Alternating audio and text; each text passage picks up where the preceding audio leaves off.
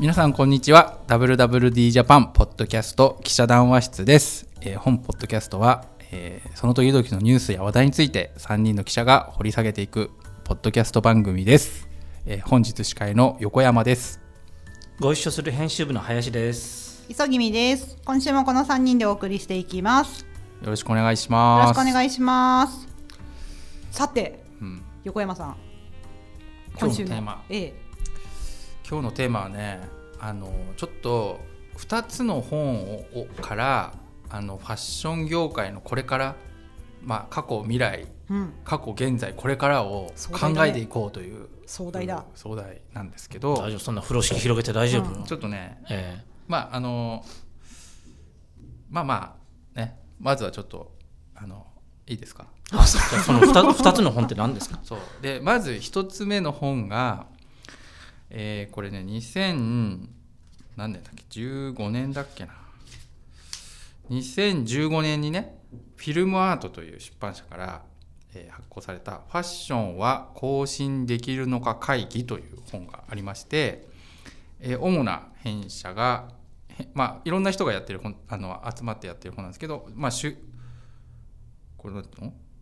編者があの水野大二郎さんという今京都工芸繊維大学の教授かな、うん。でまあ、弊社でもあのいろんなサステナブルファッションのうん、講師とかセミあセミナーの講師をお願いしたりしているんですけど、えー水野先生の本なんですよね。はい。これが一つ目。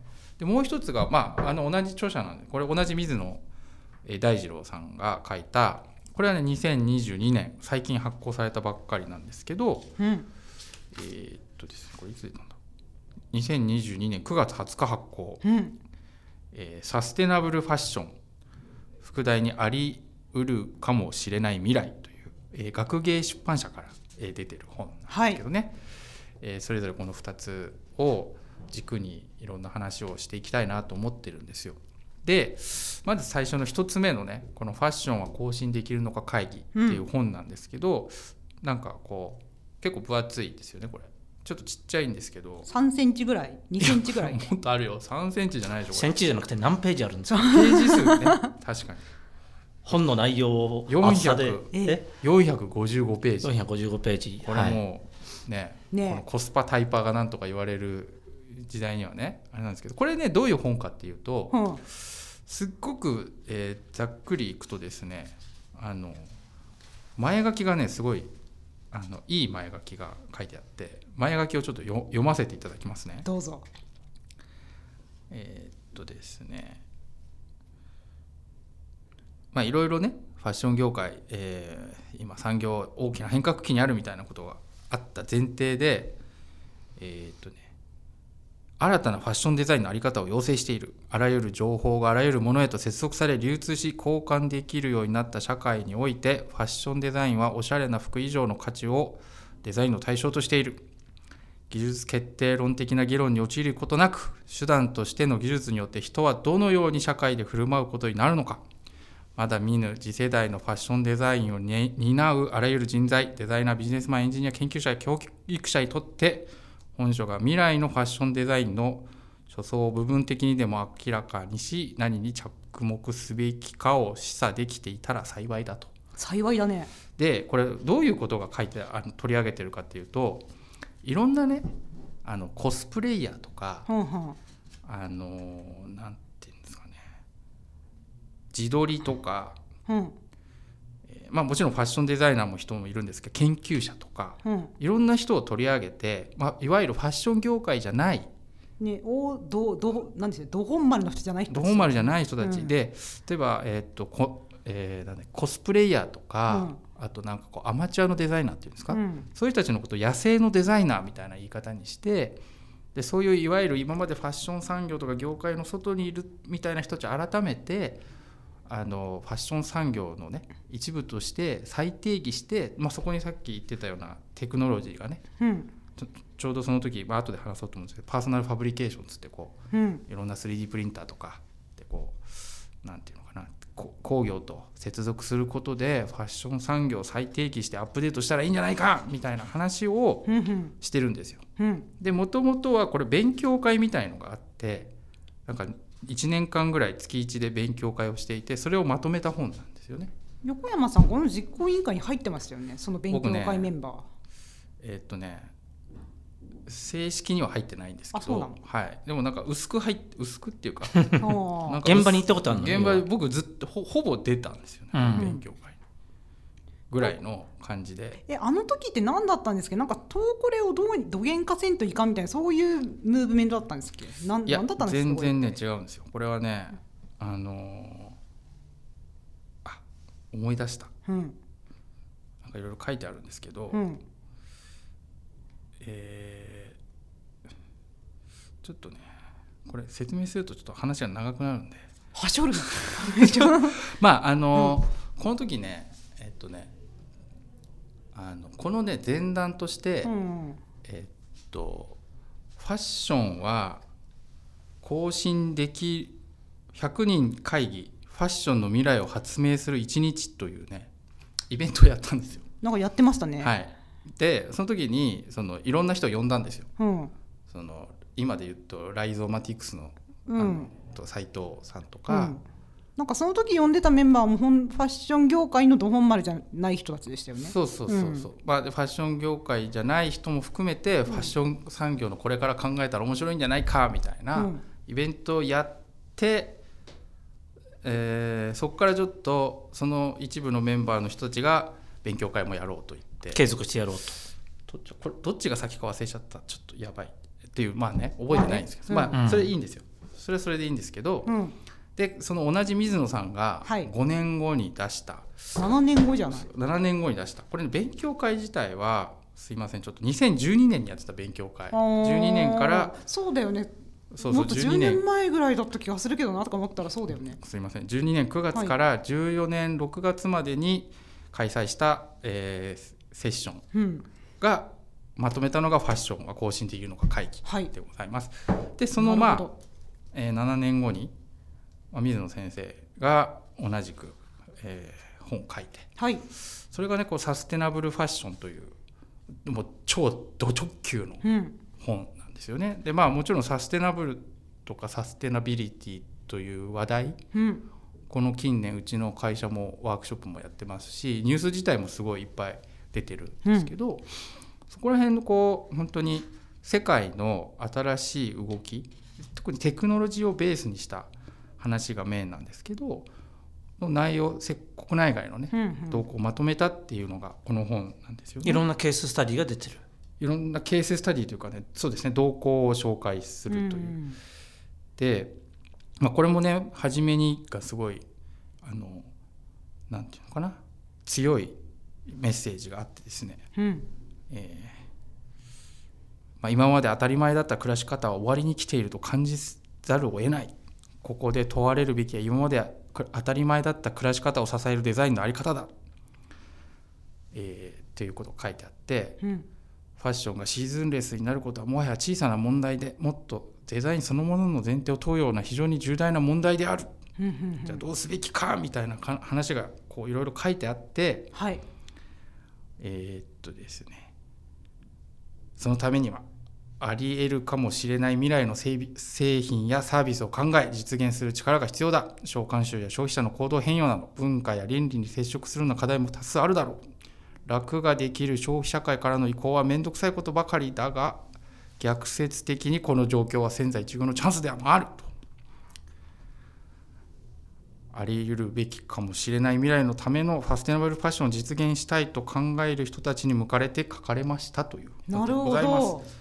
ど。でねこれちょっとまあいろいろあったんですけどはい。いやこの2010年代初頭とそれから2020年になり20年超えて22年23年うん、もうすぐ23になろうとするこのはい現在で、まあ、うん。10年弱、いうん、や俺結構ねこの本同じ人が書いた本うん、だいぶ方向性変わったと思うんですけど、はいはいはい。なんか非常に新しいファッション産業のうん、なんかこれどこうメジャーな考え方が随分変わったんじゃないかなと思って。ほう。10年前の議論と今の議論ってどう違うの？なんか10年前に僕僕らっていうか僕もこのファッションが更新できるのか会議で話してたことってまああんまりメジャー感なかったんですよね。正直、うん、なんかあれ今言ったことは私もすごいびっくりしたんだけどメジャーファッション業界のメジャーな考え方が変わったんじゃないかなっておっしゃったけど10年前ファッションが更新できるのか会議はあくまでサブカルチャーだったよと思って。サブもうオルタナティブですね。サブカルというか、うん。あくまでこう本流じゃないところで、なんか騒いでた、ででこれサステナ今のさどうですか？10年後はこれがメインカルチャーになったなと思いこれますサステナブルファッションは完全にメインでしょ、うんこうん。れ同じ人が書いてる、うんうだかんらまあ水野君が、うん。水野さんが、まあ、メジャーに、まあ、なんか共産党から自民党に転向したみたいな。ちょっとよく意味わかんないけど。じゃあちょっと違うか。与党が野党になって野党が与党になったぐらいだったらわかるけど、まあねでもこう同じ人が書いてるけど、うんだいぶこう。まあ彼がちょっとあれなのかなでもなんか本人はそんな変わってないような彼がっていうか世のそもそもそ中が変わったん。でしょもその10年前のファッションは更新できるのか会議の内容としてはそのいわゆる持続可能とかそっちの方に寄せた方が寄せた話が主題になってんの？いやこれはねあの違うんですよね。なんか全然サステナブルとか持続可能とかそのなんていうのかな。あの大量廃棄とかが問題ではなくてうん。なんかファッションが結構産業的にうんその変わつながってないとか。変わらなきゃいけないんじゃないかみたいな危機感がベースにあったのかなと思うんですよね。でなんかこうこの時のね感じだとまああくまでなんていうの中心じゃない我々がやってた運動なんで、うん。なんかこのままでいいのかファッション産業みたいな。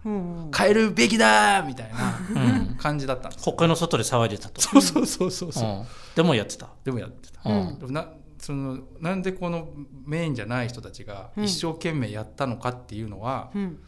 ちょっとまあ議論は置いといて すごい危機感があったというね、うん。感じなんですよ。うん。であの例えば野生のデザイナーって僕ねここの時に水野さんが初めてそういう人たちを野生のデザイナーみたいなことをあ10言ってた時に、面白い言い方だなって思ってうん。思ったんですよ。うん。でちなみに野生のデザイナーってうん。じゃあどういう人なんだっていう話なんですよ。うん。どういう人だと思います？え具体的に名前は言っていいんですかさっき言ってなかったっまあどこに生息してると思います？え東京にはいっぱいいますよ。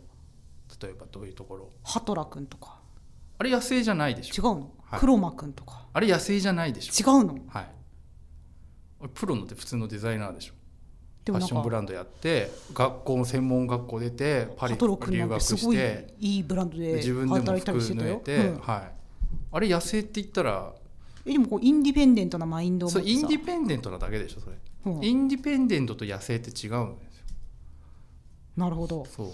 だからよくその在野の研究者っていうじゃないですか、ダイヤの研究者。うん、大学とかそういうシンクタンクとかに属していない民間の民間っていうかまあ、えー地元で歴史の研究やってたりとか個人的に。うんそういう人たちとか在野の研究者うん。うんみたいな言い方在野がなんか野生って言い換えたようなのかなって最初に聞いた時思ったんだけど。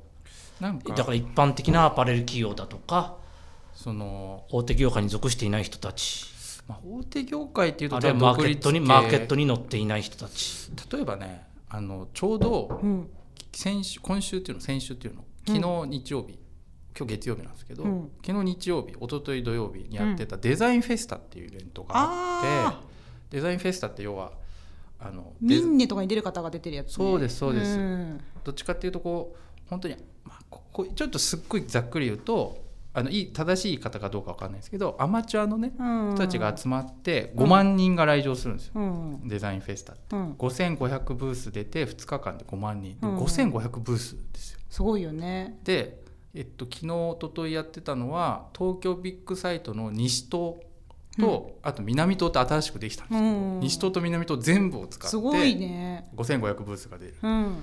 で行くとまああの手芸の人とか、うん。まあアクセサリーの人とか、もちろん洋服作ってる人もいれば、うん。お絵か絵描きさんとかうん。絵師っていう言われるあとまあフォトグラファーとかね、うん。結構いろんな人が集まってやってる、こうそこで即売するみたいなね、うん。でまあ音楽もあるんですけどうん。それがまあデザインフェスタなんですけど割合デザインフェスタっていうのがいわゆるこう野生の人たちがうんうん。集う一つの場なのかなと思っていて、で僕も久しぶりにデザインフェスタ行ったんですけど、うん。まあ面白い、まあ、子供5歳児と行ったんで、うん。もうろくに見ることもできず、うん。まあ、割合こうちゃんとは見れなかったんですけど、うんうん。すごい楽しかったですよね。であの結局こうよく磯君さんとか我々うん。なんかいかにも中にいるような人たちって、うんうん。ファッション業界はなんか最近ちょっとこう人気がなくなってるとか、うんうん。あのなんかこう存在感が薄れてるみたいなことよく言うじゃないですか。どうどうなんだろうねもともと権力を持ってた人たちのなんてパワーが失われてるからなんかまあファッションがサブカル化するみたいなこと言ってるじゃないですか。でも多分総量自体は変わんないのかもねそういうところにさ興味がみんなが向かっているからうんまあ D2C だけでやってるちっちゃいブランドとかへの熱量とかをみんな合わせると30年前に大手のアパレルが集めた熱量と違わないのかもね。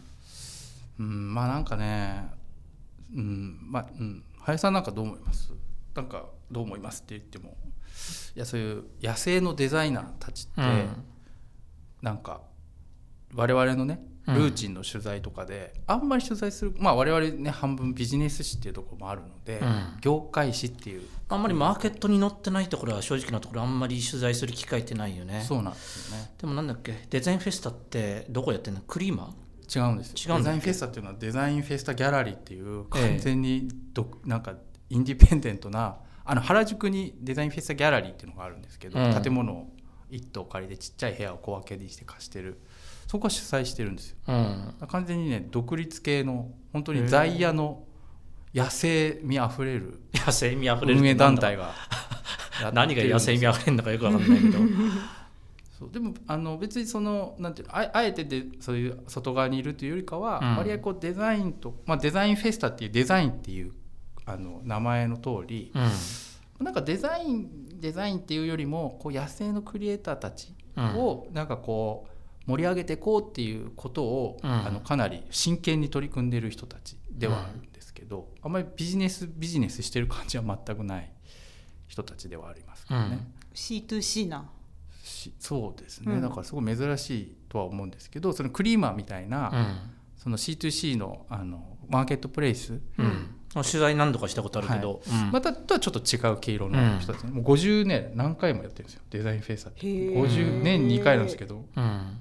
ボリュームなんだっけなこれ。まあまあ。うん。まあその野生50数の、回野生たちが集まるイベント、はい。インターナショナルアートイベントっつってるんですけど、っうん。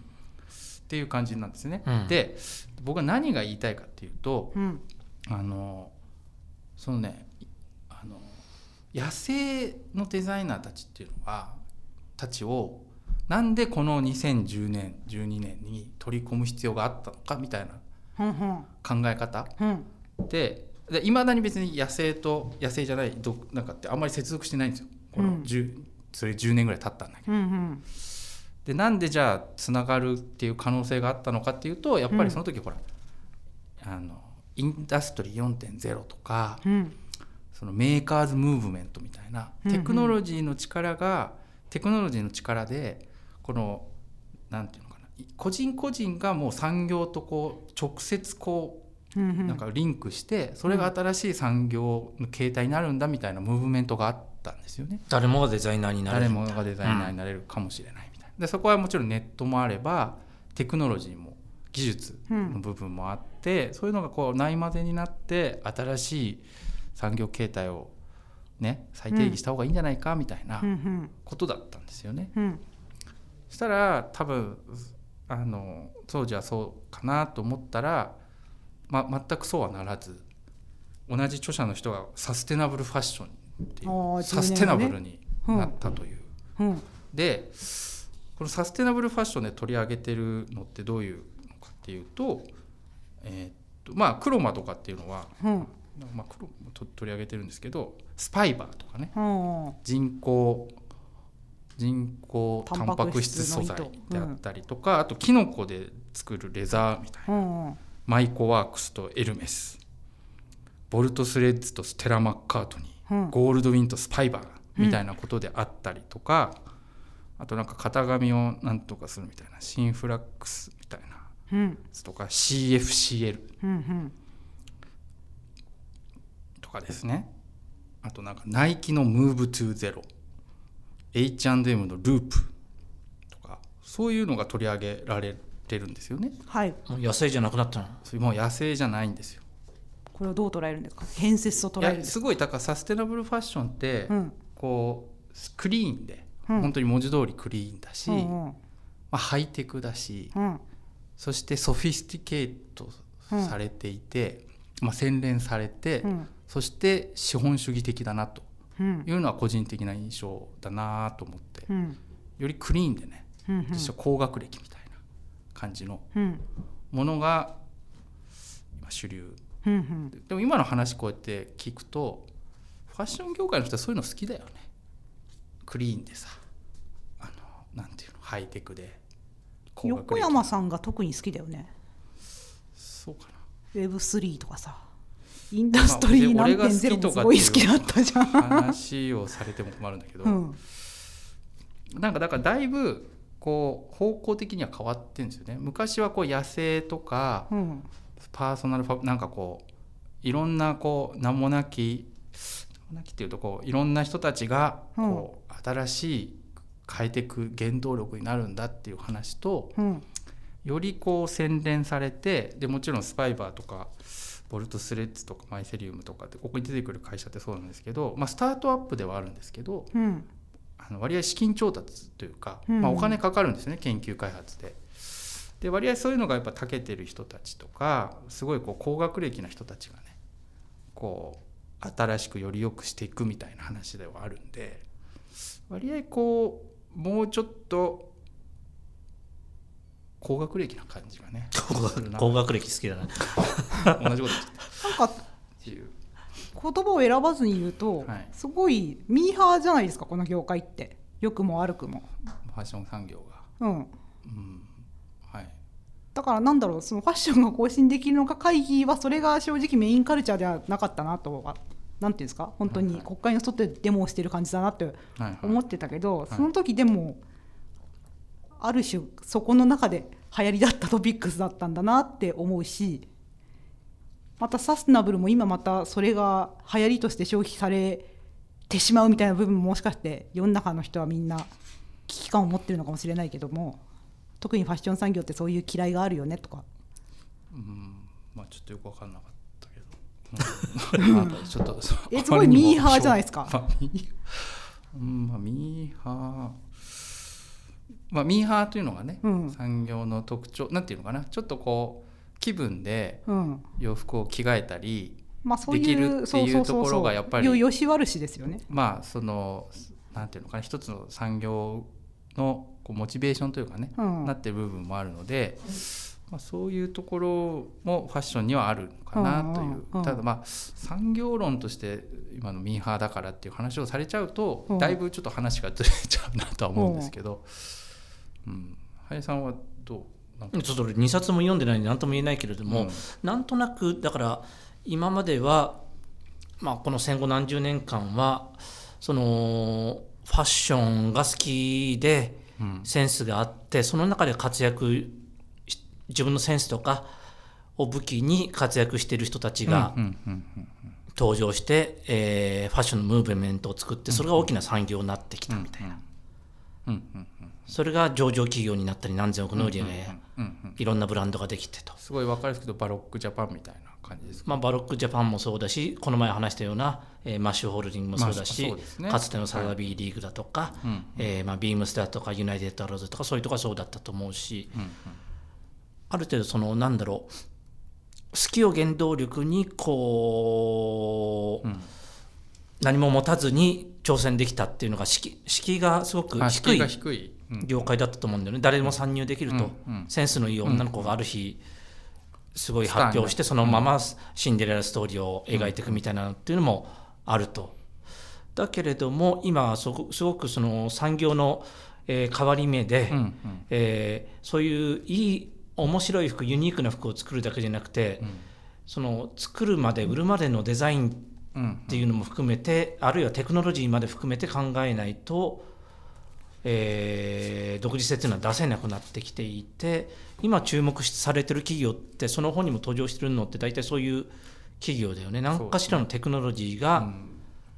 あって、うん。だからそういったふうにある意味では参入障壁が高くうん。なってそういったノウハウ知見がないと、ただ闇雲に作ってるだけでも通用しないと。ねサステナブルっていうのはその、持続可能っていうところまでもデザインしないと生きていけないような局面になってきたのかなというような話を漠然と思ったけど。うん。僕もねその林さんがおっしゃる通り。でやっとかあのなんていうんですか。その今今言ったところの一つでそうだなと思ったのがそのきちんと持続可能性を配慮しなきゃいけない。でな何があの違うのかっていうと要するにきちんと作ってないと NG なわけですよね。例えば、うんそのサステナビリティとかで言ってもなんか例えばそこら辺で買ってきた布を自分で作りましたってなった時に別にそれはそれでいいと思うんですけど昔は良かったと思うんですけどこれサステナブルファッションを本当に厳密にやりだしたらこの布どうやって作られたんですか？新疆面入ってたらどうするんですか？みたいな話があり得るわけですよ。なんか。で私すごい好きなファッション着た。シーン買いました。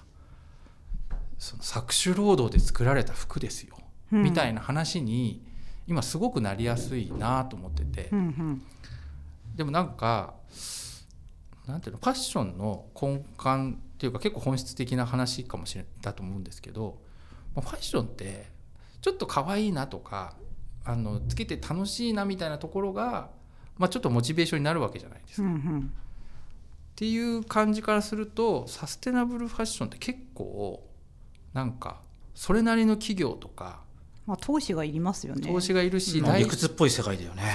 そうさうん。すごくなんていうのかなあの資本というかちゃんとしてないと NG になってしまうっていうところがうん。このあのこれこの野生のデザイナーからこれを読み比べるとそういう風な気持ちに僕はなったんです。あそういう話ね。そう。うん。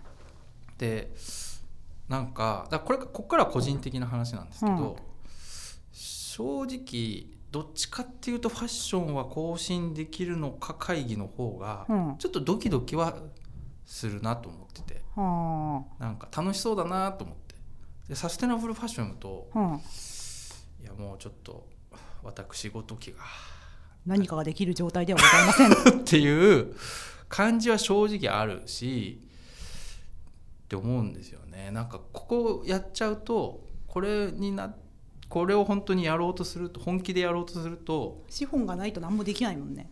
なんか行き詰まり感というか、まあわかんない。これからファッションってそういうふうにちょっとこう洗練ねされていかないと生きていけない産業なのかもしれない。うんのであのかもしれないんですけどなんかちょっとこうなんか温度差温度感というか距離感ができてしまったなと思って、あのどっちがいいどっちが悪いっていう話じゃなくて個人的な感想なんですけどちょっとねそこがあのそこら辺みんなサステナブルファッションとかあのやってる人たちってどう思ってるのかなと思って あのいやうん。まあうちほらあの会社としてはねやってでやっぱりそのなんてアパレルとかファッションがあのなんていうのかな地球を汚しているっていう事実があって、うん。それを変えていかなきゃいけないっていうのはその通りで、うん。それはもちろん変えていくべきだと思うんですけどなんかそれをお王道としてやっていくとなんかど,、まあ、どんな、まあうん、ちょっとこれあんま言うとなんかすごいどんどん空気が今重くなってるんで話変えた方がいいのかなぐらい なんだそれ。まあ、なんかでもなんか綺麗事だとは思うんですけど、はいよくさああいうそういうすごい力入れてますみたいなところが言うのはさそのむしろサステナビリティという縛りがあるということによってそこでよりクリエイティビティを刺激されるんですみたいな言い方される人いるじゃないですか。うんうん私あともうちょっとビジネスサイドの人が言うとむしろデザイナーがこうやりたいって言った時に何かこう制約を与えないような素材をこちら側はちゃんと供給んしていくしみたいな、うんうん。ままああね。だからそういう野生のデザイナーたちが適当にこれが使いたいと思って手に取った素材、まあ、今素材の話しかしてないですけど、私うん。うんあでも、うん。いいですよ、うん、まあ、ね、それがなんか全て良かったらまあね、まあいいんでしょうね。まあ、あのそれはそその一つの考え方としてうん。面白いし、なんかそ例えばそれでいくと、うん。なんかすごい例えば巨大なうん。本当に巨大なプラットフォームがあっうて、ん。でそこがこう布とかうん。ちゃんとこう配慮されたもの、まあ、その IT でいうところのうん。Google とかがちゃんとそう厳しいね。うん。なんかいろんなことをしてうん。こう素材とかいろんなものを供給するみたいなやつのうんやり方、っていうのだとありえるなと思うんですよね。まあ、そうすると一つのやっぱ巨大なねプラットフォームみたいなところがまあできて別にいい悪いとかじゃなくて、うんそうすると多分今磯見さんが言ったようなやり方になるしあの産業としても非常になんていうのクリーンでヘルシーだなっていう、まあ、巨大なねプラットフォーマーっていう話だなって。だからそその話って結局そういう巨大プラットフォーマー一つにまずはちょっともうなんていうの巨巨大合金ロボみたいな感じで合体してもらってみたいな話しか出口ないなっていう。ねえ。で、はい。Google がこんなに強くなっていろいろ弊害もあるのにそれでいいのかって話ですよね。うん、まあまあそこはちょっと切り分けても、うん。まあ仮にそういうことを求めるのであれば、うん。そののが一番効率いいなって。だからまあもうなんていうのもう全部合体みたいな。うん。ルイ・ヴィトンもユニクロも、うん。もう H&M もインティスクも全部合体したなんか巨大なうん。合金ロボみたいのがなんか名前とかちょっと思いいいのが思い浮かばないんであの言えないんですけど LVMH ナイキユニクロコングロマリットみたいな。うん、ちょっと林さん多分話聞いてなかっ いや聞聞いてたけど分かんない。分かる？いやよくわからないなたと思って。ルイ・ヴィトン・モエ・ヘネシーって、うん全部合体してるじゃないですか。うん。ルイ・ヴィトン。ラグジュアリーグループ。でモエモエ・ヘネシーが、うん。合体してルイ・ヴィトン・モエ・ヘネシーになってるじゃないですか、うん。LVMH だからこう全部合体したみたいでも企業が合体してもさ野生のデザイナーに供給されるものは変わらなくない、なそうだからこう布とかねうん、こう EC のシステムとか全部供給されて、こうやると全部できますみたいな。んか大変そうだよねそれ。なちゃんとこう配慮されたね。布がこう。統制経済を。まあ、統制経済じゃないよね。統制されたものがうん。こうちゃんとこう検閲されたものが出てくる検閲されれてんじゃん。でさファッションがそれでいいのかっていう話をしたいんですよね。いや別にそれでも俺はいいと思う、うん。そういうのもありだけど、うん。サステナブルファッションを追求すると、うん。そうなるなっていう、うん、自分たちの首を絞めているんじゃないかと。首を絞めてるとは言ってないだろ、うん。あのそういうふうに巨大なプラットフォーマーがいるのが一番合理的で、うん。かつあのそういろんなことを実現しやすいんでそうなる可能性が高いなってうん。話をしてる。それいい悪いとは言ってないし別にそれでもいいとは思ってますよ。あの。はい。はい。そう。なんか例えば、うん。僕の個人的なファッション感って何かっていうと、うん。それちょっと言った方がいいと思うんですけどあの昔の江戸時代の農農家とか行くと、まあ、巾着袋ってあるじゃないですか。巾着。巾着袋って。今でも言うと思うんですけど巾着ってもともと何かっていうと着物の端切れなんですよ。うんう。んうん。で着物っていうのは高級品なんですよね、うんう。んあのちょっとこうきらびやかでプリントとか刺繍とかあって。でそれの端切れをこう小物入れにするわけですよ。巾着袋。で昔農家の人って巾着袋どう使うかっていうとお出かけする時に巾着袋を持っていくんですよ。うんうん。だから日頃はこうそこら辺の雑草野良着を着てるけど。野良着で行くんだけどで、まあ、結局全身野良着なんだけど、うん。着物買えないんで。うん。だけど巾着1個持っていくだけでおしゃれになるっていうのが巾着袋なんですよ。っていうのが巾巾着袋なんですよね。役割としては。うんうんうん。それは僕はファッションだと思ってるんですよ。うん。ちょっとこうおしゃれをねうん。楽しむという。っていうのがファッションなんで、うんあのなんていうの今別にそのい今だったらもしかしたらそれがルイ・ヴィトンかもしのバッグかもしれないしディオールのあのカバンかもしれないんですけどしそういうミンネで買った作家さんのものかもしれない。そうそうそれ,、それ価値観多様なんでいうんいんですけど、だからそれ楽しむ心っていうのがファッションの一番重要なうん本質的なところなんじゃないかなと思ってるんですよ。ただそれがあのちゃんとねトレーサビリティしてないとダメだみたいに言われるとでこの中から選んでくださいみたいに言われると若干息苦しいなと思っていいじゃんみたいな。いやよくないと思うんだけど。っていう気がちょっとしてるんですよね。っていうのが野生のデザイナーって頃はそういうふうに思ってたんですけどサステナブルファッションを見てたらちょっと違うなと思って。俺の思ってるファッションじゃなくなっちゃった。あそれって資本主義的と言ってたんですね。そうそうそうう。ん。っていう。それがあり得るかもしれない未来そうそう。このあり得るからもしれない未来息苦しいなと思って、うん。うん。はい、っていう話を今日したくて。ジョージ・オーウェンみたいな。そうそうそう、うん。1941みたいなさ、オーウェルか。うん。うん。あのね、完全統制された社会ででもなんかデザインフェスタなんか昨日行ったら、うん。まあ、そういうの全くなかったんで、野生のワクワクドキドキを感じたの？うん、なんか気持ちいいよね。うん。そういう人たちがしかいない場所って。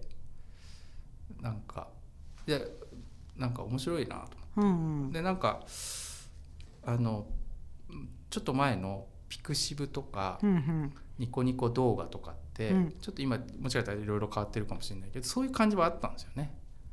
あのみんな好きなことを。これ楽しいって思ってやってるから。でそうそう。それその中から今絵師とかっていうのが出てきてて、VTuber とかともつながってると思うんですよ。でまあ、もちろん VTuber とか絵師たちの関係っていうのも今後変わっていくと思うんですけど、まあ、好きなものを一生懸命描いてそれが一つのなんかプロダクトになってそこからさらに発展していくっていうのがゲゲーム業界とか VTuber 業界ってちょっと見えてるところがあるんですね。アマチュアとアマチュアがプロ化して、でそこから大きな産業が生まれてて業界もそこからエナジーをもらって、うん、そうそう。ファッションっていうのはいまだにそういうのがあんまり見えてないなって正直思っていてなんかそういうのがもうちょっと見えてくるといいなと思うしそういうのがあるとちょっともうちょっと活性化するのかなと思ってもうちょっとデザインフェスタ久しぶりだったんでこれからもうちょっとちゃんとは見ていった方がいいなと思っています。なのでもうちょっとねいろんな人たちを取材しなきゃなと思って。あそうですね。うん、結局なんかねルーチン化しちゃってるじゃないですか。ね上場した企業ばっかりってね、うん、なんか野生のデザイナーっていうのが我々の媒体に出てくることもあんまりないな確かにね。と いや俺も取材してないからなんだけど。なんかこの話は毎回してる気がするんですけどなんかジャンルによってはすごい今それやりたいっていう人いるジャンルあるじゃないですかファッションでも。どんなジャンル？例えだから山山の人たちって好きじゃない？ここのギア作るのが。なんかこの間も自分でシャツ作りたいからパターンの学校行ってる子いるよ友達でみたいな話を聞いて山シャツ作りたいからみたいな。あそんな方がいらっしゃるんですねみたいな。うんうんでもそういうそうやってなんていうの山用のザック作り始めた人とかさもう予約注文でも全然買えない3ヶ月待ちとかいっぱいあるじゃん、なんかあそこはすごいガレージブランドね。そうそうそうそうマンションメーカーみたいなんだなとか裏腹のムーブメントの時みたいなんだなってすごい思うんだけど。